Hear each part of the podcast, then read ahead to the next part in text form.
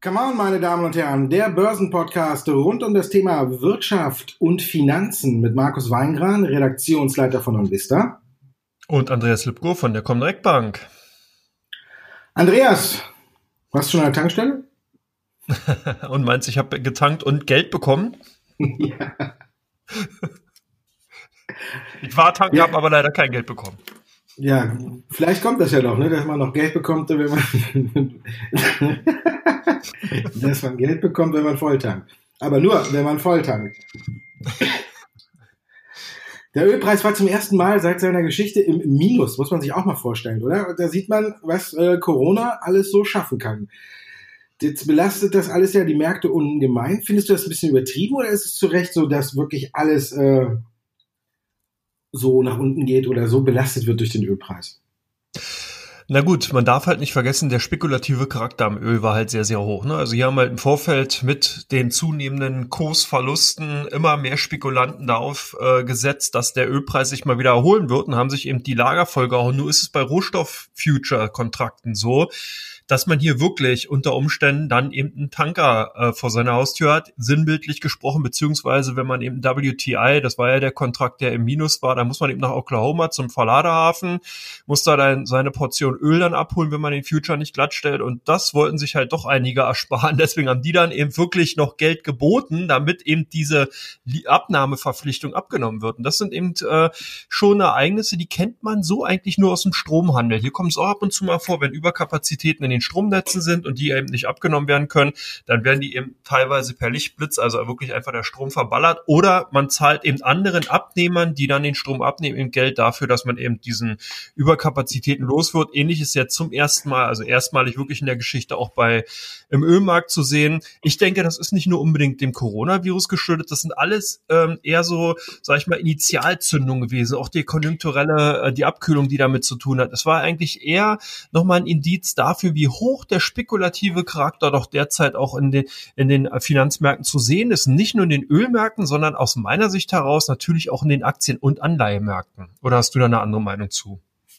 Nö, wenn zu viele Köche verderben den Brei, ne? kann man ja auch sagen. Ne? Hättest du mal mit deinem Gießkännchen vorbeigehen können und hättest ja auch äh, ein bisschen Öl holen können. Ja, ist halt alles trotzdem ein bisschen kurios, ne? dass die Leute ihr Öl nicht mehr losbekommen, aber trotzdem noch zocken und dabei alles mitmachen.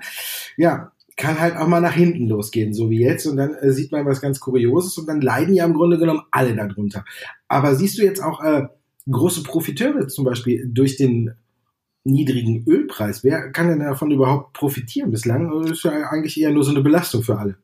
Naja, normalerweise, wenn wir jetzt eine wirklich florierende Wirtschaft hätten, dann wäre natürlich die Chemie, die Petrochemieindustrie hier ganz klar vorne dabei. Es wären Reise- und Logistikunternehmen, die davon natürlich profitieren, Fluggesellschaften, also alles Gesellschaften, die eben einen sehr, sehr hohen Energieverbrauch haben, die Kerosin halt beziehen, der ja dann eben auch aus, äh, Roh, äh, aus Rohöl äh, hergestellt wird. Das sind die Branchen, die normalerweise davon profitieren. Jetzt haben wir aber eben diesen internationalen Lockdown, das heißt, die Unternehmen können davon gar nicht profitieren. Und das das ist ein bisschen das Problem, was momentan vorherrscht. Man hat also hier eigentlich die viele Branchen in die Doppelzange genommen. Und äh, vielleicht könnte ich mir jetzt, wenn ich so ein bisschen genauer darüber nachdenke, ich könnte mir doch vorstellen, dass zum Beispiel Unternehmen wie die Deutsche Post, die hattest du ja auch schon öfters mal besprochen, dass die davon natürlich dann theoretisch äh, sowohl von den zunehmenden Online-Versand profitieren könnten, als auch natürlich dann von den niedrigen Energiekosten. Dass wenn man halt an die Zapfsäulen ranfährt, dann haben wir, wie wir schon festgestellt haben, bekommt man ja kein Geld dafür, dass man sein Auto volltankt, sondern der Benzinpreis hat sich wirklich nur marginal marginal geändert. 16 Cent ist er günstiger geworden, ist ungefähr eine Weitergabe von 15 Prozent. Also man sieht schon, dass hier jetzt auch nicht wirklich der große Blumentopf zu gewinnen ist. Und das hat eben damit zu tun, weil eben die Verarbeitungskosten sehr hoch sind, weil hohe Steuern noch mit drauf sind, etc. pp. Aber insgesamt natürlich auch, weil einfach die Nachfrage da ist. Das heißt, Benzin wird eben auf diesem Preisniveau eben abgenommen und deswegen wird hier nicht gnadenlos nach unten reguliert und angepasst, sondern die Margen dann eben dort teilweise ausgeweitet. Also es wird spannend. Ich könnte mir dann eben eben vorstellen, dass halt Logistiker davon profitieren. Oder hast du noch eine andere Branche auf der Agenda? Ja, nicht so richtig. Ich habe jetzt gedacht, du sagst, die Deutsche Post fährt hin und holt das Öl ab und bringt es In Paketen rund um den Globus schicken. Vielleicht ist ja ein neues Geschäftsmodell für die Post. Wir äh, chartern irgendwelche Waggons mit Öl und so und dann kann sie die durch die Gegend verschieben. Ja, so richtig ist es, ne, ich stell dir vor, du bist äh, Carsten Spohr und bist Vorstandsvorsitzender von der Lufthansa, guckst auf den Ölpreis und kannst dich fliegen. Da musst du doch doppelt Tränen in den, doppelt Tränen in den Augen haben oder, oder gleich dreifach, weil du dich ja auch noch gegen einen hohen Ölpreis abgehatcht hast. Also geht der, geht der Hedge ins Minus, oder geht ins Leere. Du kannst nicht von dem niedrigen Preis profitieren. Also dann da musst du ja jeden Tag irgendwie, musst du ja tatsächlich ein bisschen weinen. Ne? Das ist alles, klar, die Nachfrage ist nicht da und auch mit Tanken finde ich auch, ist gar nicht so groß. Wenn ich äh, jetzt bei mir so nachschaue, denke ich, äh, ich habe noch, glaube ich, noch nie so lange bin ich mit einer Tankfüllung ausgekommen. Ich glaube, das ist bei mir all, all high, dass ich so lange mit einem vollen Tank ausgekommen bin. Ja. Ich habe gestern gesehen, also wir waren bei 1,9 beim Diesel zumindest. Da habe ich gedacht, okay, unter unter einem Euro kaufe ich vielleicht und tanke ich vielleicht auch mal wieder, obwohl, ich, obwohl der Tank gerade mal halb leer ist. Aber wir haben auch noch andere Sachen. Donald Trump hat, tut ja alles, damit der Ölpreis ein bisschen steigt. Jetzt fängt er an zu stänkern wieder mit dem Iran. Also von daher könnte man hier sagen, okay, wenn die Lagermöglichkeiten, die er angeboten hat und alles andere nicht hilft, dann fangen wir halt wieder an zu stänkern mit dem Iran. Vielleicht äh, so ein bisschen Spannung im Nahen Osten könnte den Ölpreis ja auch wieder nach oben treiben. Vielleicht haben die sich vorher auch abgesprochen komm, wir stecken ein bisschen gegeneinander, steigt der Ölpreis.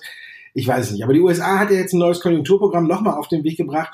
Fast 50 Milliarden US-Dollar, äh, 500 sogar. Ähm, da fällt mir vor Schreck jetzt der Kopfhörer aus dem, vom, ähm, ich weiß gar nicht mehr, ob die Märkte überhaupt noch Geld aufnehmen können. Ja, das ist genau der Punkt. Vor allen Dingen, da spielt mittlerweile auch überhaupt eine Null mehr oder weniger fast keine Rolle, weil wir ja wöchentlich solche Programme bekommen. Es ist derzeit wirklich schon heftigst, was man da sehen kann. Es zeigt natürlich auf der einen Seite die Entschlossenheit der Politik hier auch zu agieren und ich glaube, also ich begrüße das zum ersten Mal, dass man hier wirklich auch schnell reagiert und auch wirklich äh, eisern und auch dahinterher ist und nicht wieder so ein Zögern und Zaudern, wie wir es eben damals bei der Euro-Krise gesehen haben, äh, als dann doch hier viel zu lange eben drum gezögert wurde und dadurch dann viel zu viel Unsicherheit in den Markt gekommen ist. Aber ich glaube, dass wir jetzt hier wirklich eine andere Situation haben und dass das, was wir momentan sehen, sich dann eben mit einem kleinzeitlichen Versatz auch negativ auswirken kann. Weil welche Situation haben wir? Du hast mit der Lufthansa schön besprochen. Die Unternehmen sind momentan in einem Sippenhaft sozusagen durch den Lockdown festgenagelt oder sitzen fest. Das heißt, die können von diesen positiven Impulsen gar nicht reagieren. Die Lufthansa kannst du noch einen äh, weiteren Aspekt mit hinzunehmen. Zum, die ganzen Leute können ja auch nicht fliegen. Das heißt, das Geld, was jetzt momentan als Stütze kommt, wird ja gar nicht abgerufen, beziehungsweise kann gar nicht investiert werden in zum Beispiel Flugreisen, weil eben kein Flugzeug fliegt. Und das sind alles äh, momentan Effekte, die zeigen eben sehr gut auf, dass diese Maßnahmen eventuell ins Leere laufen können. Das heißt, jetzt viel, viel wichtiger ist, wie lange sind diese Lockdowns äh, wirklich wirksam und vor allen Dingen, wie werden die aufgelöst und kommt vielleicht, und das sollte man nicht vergessen, nochmal ein Lockdown auf uns zu, weil man spricht ja hier mittlerweile schon von einer zweiten Welle, einer nachgelagerten äh, Pandemiewelle, die eventuell kommen könnte. Sehen wir dann das Gleiche nochmal, dann glaube ich, haben, hätten wir wirklich den wirtschaftlichen Exodus, anders kann man es gar nicht formulieren, wenn nochmal sechs oder acht Wochen hier die äh, Konjunktur international komplett auf Tod oder auf äh, ausgeschaltet wird. Also ich weiß nicht. Und dann ist natürlich das Problem, diese ganzen Gelder, die in die Märkte kommen, die müssen dann irgendwann auch fehlallokiert werden. Das heißt, die suchen irgendwann ihren Weg in in, in Bereiche rein, wo sie in dieser Form nicht hingehören. Das haben wir ja bereits nach der Finanzkrise gesehen und ich sehe diesmal hier wirklich auch ein Problem, dass man dann vielleicht sogar auf der Inflationsseite ein Problem bekommen könnte, aber das muss ich noch zeigen. Ich denke, darüber können wir dann noch mal in den zukünftigen Ausgaben reden. Das ist jetzt noch zu früh oder hast du da eine andere Meinung zu? Nö, Sicherheit werden die Banken oder irgendwer irgendwann äh, versuchen, sich einen neuen Weg zu suchen. Das ist, wie du sagst, das Kapital findet immer einen Weg. Frage ist dann nur, wer hat's ne, und wo geht's hin? Wenn man das so ein bisschen verfolgt und mitbeobachtet, kann man als Kleiderleger vielleicht auch ein bisschen Geld damit machen. Aber ist klar, ist ja heute auch schon gesagt worden, man muss ja jetzt auch noch zusätzlich unterscheiden, wenn die Unternehmen kommen und Kredite möchten, äh, hatten die schon vor der Pandemie Probleme oder haben die erst durch die Pandemie Probleme? Es gibt ja auch ein paar, die ja natürlich jetzt versuchen zu sagen, ja gut, jetzt brauchen wir auch Geld, obwohl vorher alles schon nicht lief da sind wir wieder bei diesem Problem, werden jetzt auch durch das Geld eventuell Zombie-Unternehmen oder irgendwas weiter am Leben gehalten. Das ist eine ganz schwierige Lage. Aber was feststellt, was wir auch, wie du schon sagtest, in der Finanzkrise gesehen haben, irgendwann geht das Kapital seinen Weg und dann guckt man, wo es hingeht und dann stellt man fest, hm, ist es vielleicht doch nicht da angekommen, wo es hin, wo es ankommen sollte. Weil auf der einen Seite klar, braucht man jetzt Geld, um sein Unternehmen am Leben zu halten, aber auf der anderen Seite müssen aber auch die Leute wieder da sein, ähm, die auch den Konsum auch ankurbeln wieder. Wir haben ja heute den GfK gesehen, der ist ja fürchterlich eingebrochen für Mai, aber da muss man auch sagen, wenn die Leute in der Phase gefragt werden, äh, wo eben alles zu ist, dann können die auch nicht sagen, juhu, ich habe einen guten Ausblick. Also glaube ich, sieht im Mai, wenn wir dann für Juni fragen, sieht das Ganze schon wieder ein bisschen anders aus, weil jetzt machen ja die ersten Läden wieder auf, die großen Möbelhäuser. Man kann also sich neue Möbel kaufen, wenn man die jetzt äh, sechs Wochen im Homeoffice äh, durchgesessen hat. kann sich einen neuen Schreibtischstuhl oder irgendwas kaufen. Hervorragend. Also wir sehen ja erste Lockerungsbeschränkungen. Äh. Das ist ja natürlich auch ein kleines positives Signal. Aber wie du schon sagst, auch gestern hat ja Donald Trump, der ja sonst immer darauf erpicht ist, äh, die US-Wirtschaft so schnell wie möglich wieder ans Laufen zu bringen, hat er den Governor da ein bisschen äh, ins Achtung gestellt und hat gesagt, hier viel zu früh, wir können da nicht alles aufmachen. Und da, wie du schon sagtest, hat auch ein Experte aus seinem Stab gesagt, man müsste eventuell darauf gefasst sein, dass im Herbst eine zweite Welle rollt. Und dann ist, glaube ich, Polen offen, so wie du gesagt hast. Also ich glaube, dann äh, haben wir wirklich ein richtiges Problem, weil dann ist, weiß ja keiner mehr, wohin mit dem Geld. Ich weiß nicht, ob dann die Regierung und Notenbanken wirklich noch kaufen können. Auch die EZB folgt ja jetzt auch dem Beispiel von der FED und äh, kauft ja jetzt auch quasi Ramsch-Anleihen auf, damit auch eine Italien oder Spanien oder so, falls sie abgestuft werden, ähm, dann nicht noch mehr in die Bredouille geraten. Also von daher großartig jetzt äh, verifiziert, wo man das Geld hinschmeißt, wird auch nicht mehr, oder? Nee, also ähm, vor allen Dingen, äh, du hast ja bereits, bereits gesagt, es kommt eben wirklich darauf an, wie die Aufgangs Ausgangsbeschränkungen aufgehoben werden, was für äh, Maßnahmen dahingehend dann eben auch ergriffen werden, beziehungsweise welche Läden ähm, dann aufmachen, wie lange und so weiter und so weiter. Und eben genau, wann eben die zweite Welle, ob es dann eben dazu kommt, dass die Läden nochmal geschlossen werden. Also ich denke, man muss halt vorsichtig sein. Und das spricht auch sehr, sehr vieles dafür, dass wir hier nicht das, was wir in den letzten Wochen ja auch besprochen haben, deine Buchstabensuppe, eine V-Formation, also das heißt eine V V-förmige Erholung, einen starken Anstieg wieder sehen, sondern ich glaube wirklich eher, dass wir hier noch einen richtigen Kracher bekommen. Es wird viele Insolvenzen geben. Es gibt ja derzeit schon sehr, sehr viele notleidende Kredite. Das heißt, Menschen können ihre, ihren Verbindlichkeiten nicht mehr nachkommen. Das merken dann die Banken. Da wird auch teilweise gelockert dann, dass man jetzt äh, hier nicht sofort fällig stellt, sondern erstmal wirklich diese Lockdown-Phase einfach abwartet. Also momentan ist die Situation schon nicht ohne und ich glaube halt auch nicht, dass man hier so schnell rauskommt, selbst wenn man eben diese ganzen Gelder dann bekommt, sondern es muss halt alles wieder ans Laufen kommen. Das ist wie eine Maschine, die darf halt nicht einrosten, sondern die muss jetzt langsam geölt wieder anfangen zu laufen, muss langsam beschleunigt werden und dann wieder auf, äh, wenn nicht auf alte, auf alte Niveau nicht, da wäre auch eher null Wachstum, sondern dann eben wirklich auch in den positiven Bereich laufen. Und das sind alles Dinge, du hast auch schon angesprochen, die PMIs, also die Purchasing Manager Indizes kamen heute auch aus der Eurozone, die waren wirklich durch die Reihe weg grottenschlecht schlecht, egal aus welchem Land. Das ist wirklich unglaublich gewesen und in dieser Form selbst 2007, 2008 so nicht beobachtet zu, gewesen. Der GfK natürlich schlecht, du hast es auch bereits gesagt. Also was will man hier eigentlich schon noch groß sagen? Wir müssen wirklich abwarten, wir müssen sehen, dass die Wirtschaft schnellstmöglich wieder ans Laufen kommt. Was anderes kann man hier gar nicht sagen.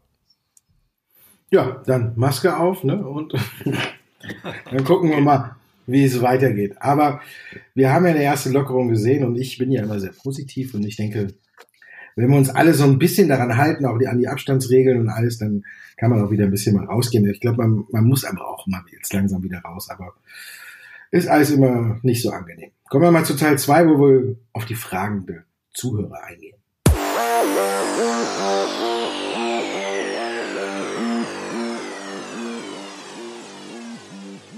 Teil 2 von Come On, meine Damen und Herren. Ihre Fragen stehen im Mittelpunkt. Die erste kam heute direkt rein zu Daimler. Gewinn bricht ein. Beinbruch für die Aktie, Andreas?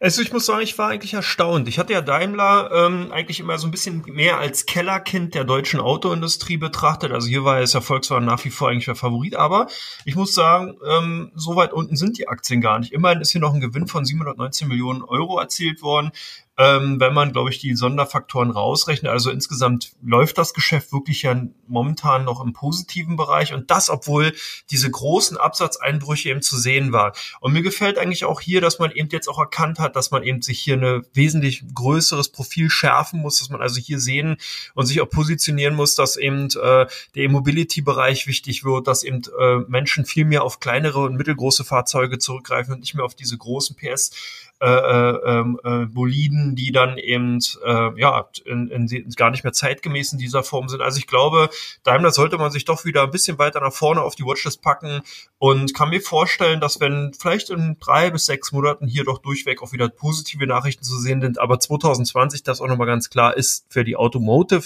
Branche insgesamt aus meiner Sicht daraus abgeschrieben. Es sind aber sehr, sehr viele Unternehmen, die einfach dann in einer guten Position für 2021 stehen. Und wir haben ja gelernt, alle die, die fleißig im Podcast hören, Investoren gucken sechs bis neun Monate nach vorne. Das heißt, die Aktien könnten in den kommenden zwei bis drei Monaten aus meiner Sicht heraus doch wieder interessant werden. Interessant waren heute auch die Aktien von Wirecard, Markus. Der Sonderbericht soll am Montag veröffentlicht werden. Die Aktie hat heute schon heftigst reagiert. Meinst du, das läuft weiter bis Montag? Äh, ja. ja, die Analysten ziehen ja jetzt auch alle fleißig hinterher und jeder fühlt sich jetzt so ein bisschen bestätigt. Äh, Hauk und Aufhäuser direkt bei Ziel 270 Euro belässt Wirecard und Baderbank zieht auch hinterher Ziel 240 Euro, auch strong bei. Also jetzt schlagen so ein bisschen, glaube ich, die Analysten zurück, die ja auch so im Bann dieser Vorwürfe waren und alle trotzdem so ein bisschen zu Wirecard gehalten haben und haben gesagt, okay, alles super. Ich frage mich nur, warum sie den Geschäftsbericht jetzt äh, auch noch um eine Woche, glaube ich, verschieben. Aber es ist, äh, die Formulierung war ja äh, nichts Signifikantes gefunden. also da kann man jetzt wieder drüber nachdenken, was ist denn äh, nicht signifikant oder nicht substanzielles, haben sie geschrieben. Nicht substan substanzielles ist dabei herausgekommen. Aber trotzdem ist es vonnöten, dass eine Korrektur der Bilanzen 2016, 2017, 2018. Oder? Nee, muss eben nicht gemacht werden. Also von daher, klar, ein kleiner Befreiungsschlag. Der Short-Anteil war aber immer noch hoch. Jetzt müssen wir auch gucken, wie die Short-Seller reagieren. Ob die jetzt sagen, oh, während der Corona-Krise äh, wird die Aktie sowieso nicht weiter steigen oder ob die jetzt auch langsam so ein bisschen kalte Füße kriegen. Dann könnte man ja fast auch hier bei Wirecard so ein Tesla-Phänomen sehen wenn die ganzen Shortseller jetzt alle aus der Aktie rausgehen. Aber ich glaube, dass die das ähm, noch nicht so richtig machen. Aber auf jeden Fall ist es ein Befreiungsschlag. Also ein Damoklesschwert über Wirecard ist weg. Wir haben auch die Zahlen vom Konkurrent Agent gesehen. Da haben wir auch gesehen, dass es in der Tourismusbranche, Reisebranche hapert, dass hier die Umsätze bei den Zahlungsdienstleistern eingebrochen sind, weil eben auch keiner irgendwie online eine Reise gerade bucht. Man weiß ja auch nicht wohin, geht ja auch gar nicht. Also von daher hat sich das da bemerkbar gemacht, sehr deutlich, aber das wurde an anderen Stellen ausgeglichen und Agent hat im ersten Quartal äh, also sich gesteigert. Wenn jetzt sich Wirecard auch im ersten Quartal gesteigert hat und auch nur so ein paar kleine Baustellen hat, die auf anderen Stellen kompensiert werden können, dann denke ich schon, dass Wirecard jetzt äh, Anlauf nimmt, äh, im DAX weiter nach oben zu gehen. Oder wie siehst du es?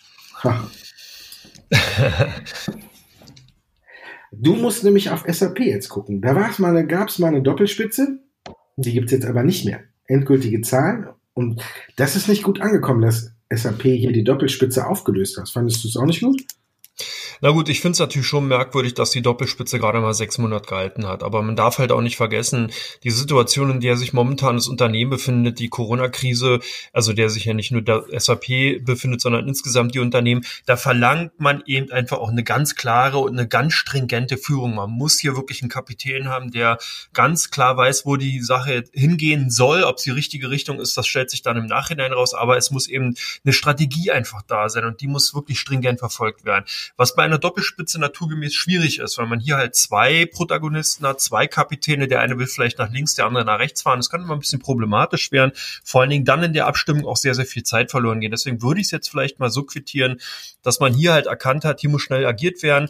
Da hat sich halt äh, Christian Klein, der jetzige CEO, einfach besser positionieren können intern, so dass Frau Morgan dann hier äh, freiwillig das Lager geräumt hat. Also ähm, vielleicht lassen wir das einfach mal so dahingestellt. Insgesamt die Zahlen, die man äh, vorgelegt hat, die waren ganz ordentlich, wie man es von SAP auch gesehen hat. Ich würde aber hier wirklich ein bisschen feuchtiger sein. Ich glaube nicht, dass man den anvisierten Umsatz und auch das Ergebnis, was man in 2020 erzielen will, also dass man das äh, wirklich so einhalten kann. Ich glaube, dass man hier gerade im Cloud-Bereich noch einige Rückgänge sehen wird, weil eben viele Startups doch teilweise heftige Probleme durch die Corona-Krise jetzt haben, weil viele Unternehmen insgesamt natürlich schauen, wo sie Kosten einsparen können. Und da nimmt man dann Zusatzdienste wie zum Beispiel Cloud oder eben auch ähm, ja natürlich ein Update von Software oder bei Abo-Verlängerungen doch gerne mal eben in die Revision und schaut, ob man das noch braucht und äh, bestellt die dann eventuell ab. Also da muss man gucken, es kann natürlich auch sein, dass jetzt momentan mächtiger Schub durch eben die Homeoffice-Tätigkeiten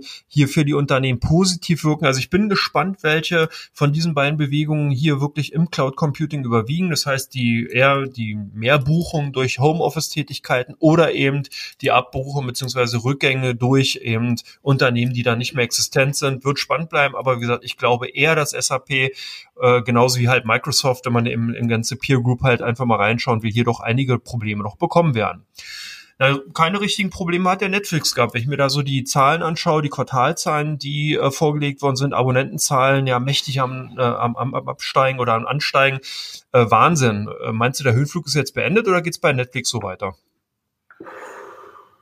Ja, wer jetzt nach vier Wochen noch keinen Streaming-Dienst abonniert hat, der hat sowieso einen Lagerkoller. Ne? Aber die Frage, die Frage ist, wie viel dabei bleibt. Du hast ja gesagt, klar, Netflix einer der großen Gewinner, ist aber auch schon viel eingepreist gewesen vor den Zahlen. Also von daher haben auch einige jetzt dann wahrscheinlich nach den Zahlen und nach den Abonnentenzahlen die Chance genutzt und haben gesagt, okay, wir nehmen erstmal ein paar Gewinne mit. Netflix ja, hat ja eine letzten, in den letzten Tagen davor ja auch ein neues Allzeithoch erreicht. Also von daher muss man sagen, klar, da war schon viel eingepreist.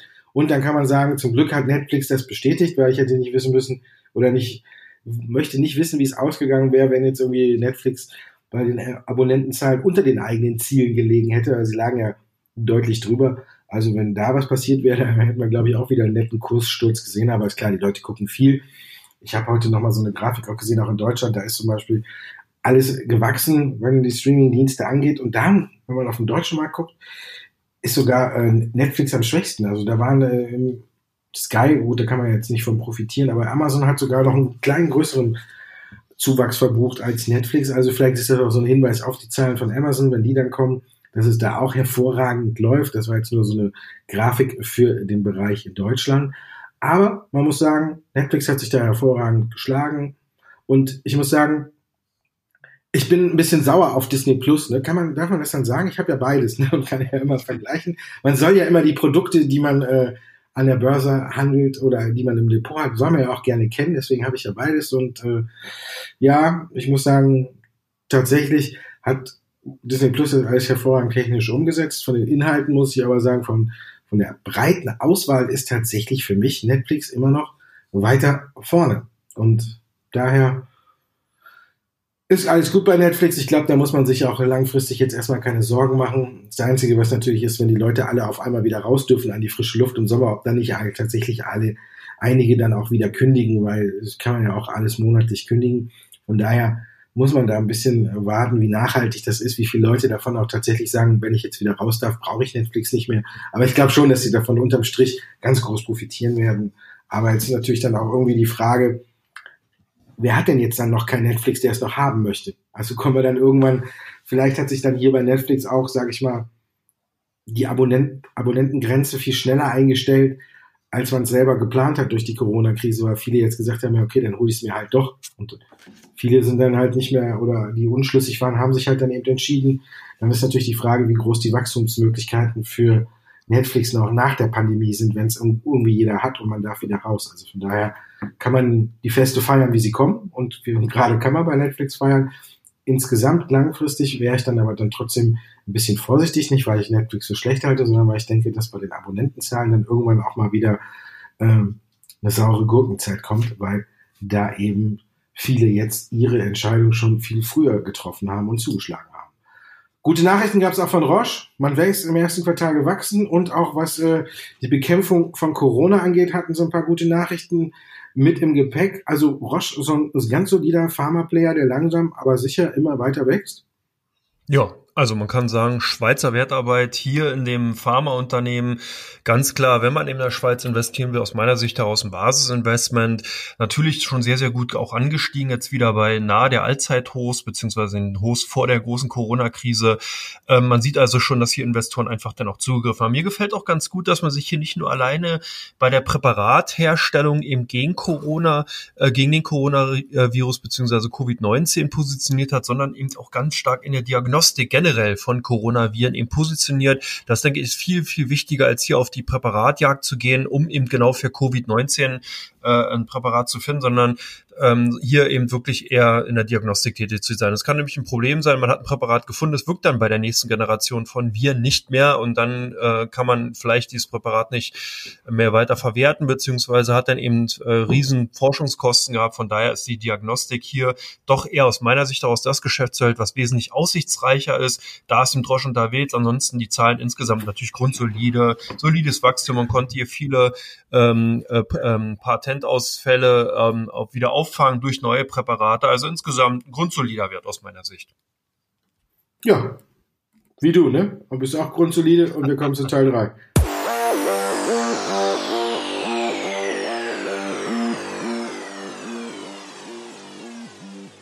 Wir gucken auf die Aktien, die im Fokus bei den Usern von OnVista stehen und was die Kunden der Comdirect am meisten kaufen oder verkaufen. Die Münchner Rück steht da ganz oben. Die ist heute im Minus. Ist die jetzt ein bisschen bei den Anlegern ins Abseits gerückt? Ja, die Versicherer generell und natürlich die Rückversicherer ins, im Besonderen haben ein Problem, nicht nur jetzt durch den Coronavirus und viele Ausfälle, viele äh, auch Versicherungsfälle. Es konnte man sich ja wirklich tatsächlich gegen ähm, solche Pandemien versichern, auch rückversichern. Und das kann natürlich ins Kontor schlagen von den Rückversichern, beziehungsweise würde, jetzt muss man gucken, eben wie hoch dann da die Schadensfälle sind. Und was natürlich momentan weiter ein Belastungsfaktor ist, ist äußerst niedrige Zinsniveau. Da ächzen und stöhnen ja die Versicherer schon seit Jahren, jetzt noch zu, äh, zusätzlich, dann die Aktienkursrückgänge, das belastet alles insgesamt und von daher sind die Anleger eher doch momentan dabei, sich von den bisher defensiven Werten zu trennen. BioNTech bei euch gesucht, sicherlich wegen den ganzen Nachrichten in den letzten Tagen oder gibt es da noch andere Gründe? Mir würde jetzt kein anderer einfallen, wenn du noch einen wüsstest. nee, natürlich ist äh, alles klar, wegen es gibt Neuigkeiten rund um äh, die Forschung an einem Impfstoff. Da hat man gestern eben schon berichtet, dass man mit Pfizer jetzt in die klinische Phase geht, also Studie 1 Phase. Also von daher hat das die Aktie gestern schon mal über 50 Prozent in die Höhe schnellen lassen. Dann ist sie wieder ein gutes Stück zurückgekommen, nachdem die US-Märkte aufgemacht haben. Aber natürlich ist BioNTech und ein, einer der Unternehmen, die da ganz weit vorne sind im Bereich, wenn es tatsächlich äh, einen Impfstoff geht, dann könnte da was gehen. Hier, gerade während wir aufzeichnen, läuft auch parallel noch von Biontech ein Call, wo sie halt erklären, wie genau es jetzt weitergeht. Und von daher, klar, die Aktie ist jetzt gut. Ich bin halt kein Freund von diesem Reinkaufen in die Farmen. Von daher muss da jeder überlegen, wie er sich da positioniert. Aber natürlich, wenn man guckt, die Aktien, die im Feuer stehen, wegen der Impfstoffforschung, da muss man äh, schon mal BioNTech äh, als vordersten Wert mit sehen. Also, aber man muss auch auf den Chart gucken. Wir waren schon bei über 100 Dollar und dann waren wir am nächsten oder zwei Tage später auch schon wieder unter 50. Also da sind natürlich auch hohe Volatilitäten im Spiel. Die gibt's bei Holder Shell auch, oder? Aber nur in eine Richtung. ja, Holder Shell ja, Holdershell ganz klar einer mit der meistgehandelten Werte bei unseren Kunden, äh, bei den ausländischen Werten zumindest. Hier halten sich aber merkwürdigerweise beide Lager ganz gut die ähm, das ähm, Gleichgewicht. Wir haben so viel sowohl Käufer als auch Verkäufer. Hier sind welche, die spekulativ einsteigen, weil sie eben glauben, dass man vielleicht bei den Ölfirmen schon das Gröbste gesehen hat. Ich würde hier aber weiterhin feuchtig sein. Ich glaube, die Situation ist weiterhin sehr, sehr undurchsichtig. Aber der äh, Form halber und der Vollständigkeit halber, natürlich muss es erwähnt werden, dass die Aktien sehr, sehr stark gehandelt werden. Nun eröffnen wir bei euch den Reigen mit den ähm, Aktien aus dem Fastfood-Bereich. Dominos Pizza gesucht. Das neueste Angebot oder direkt was zur Aktie? Die Karte habe ich leider nicht vorliegen, ne? aber da gibt es heute Zahlen.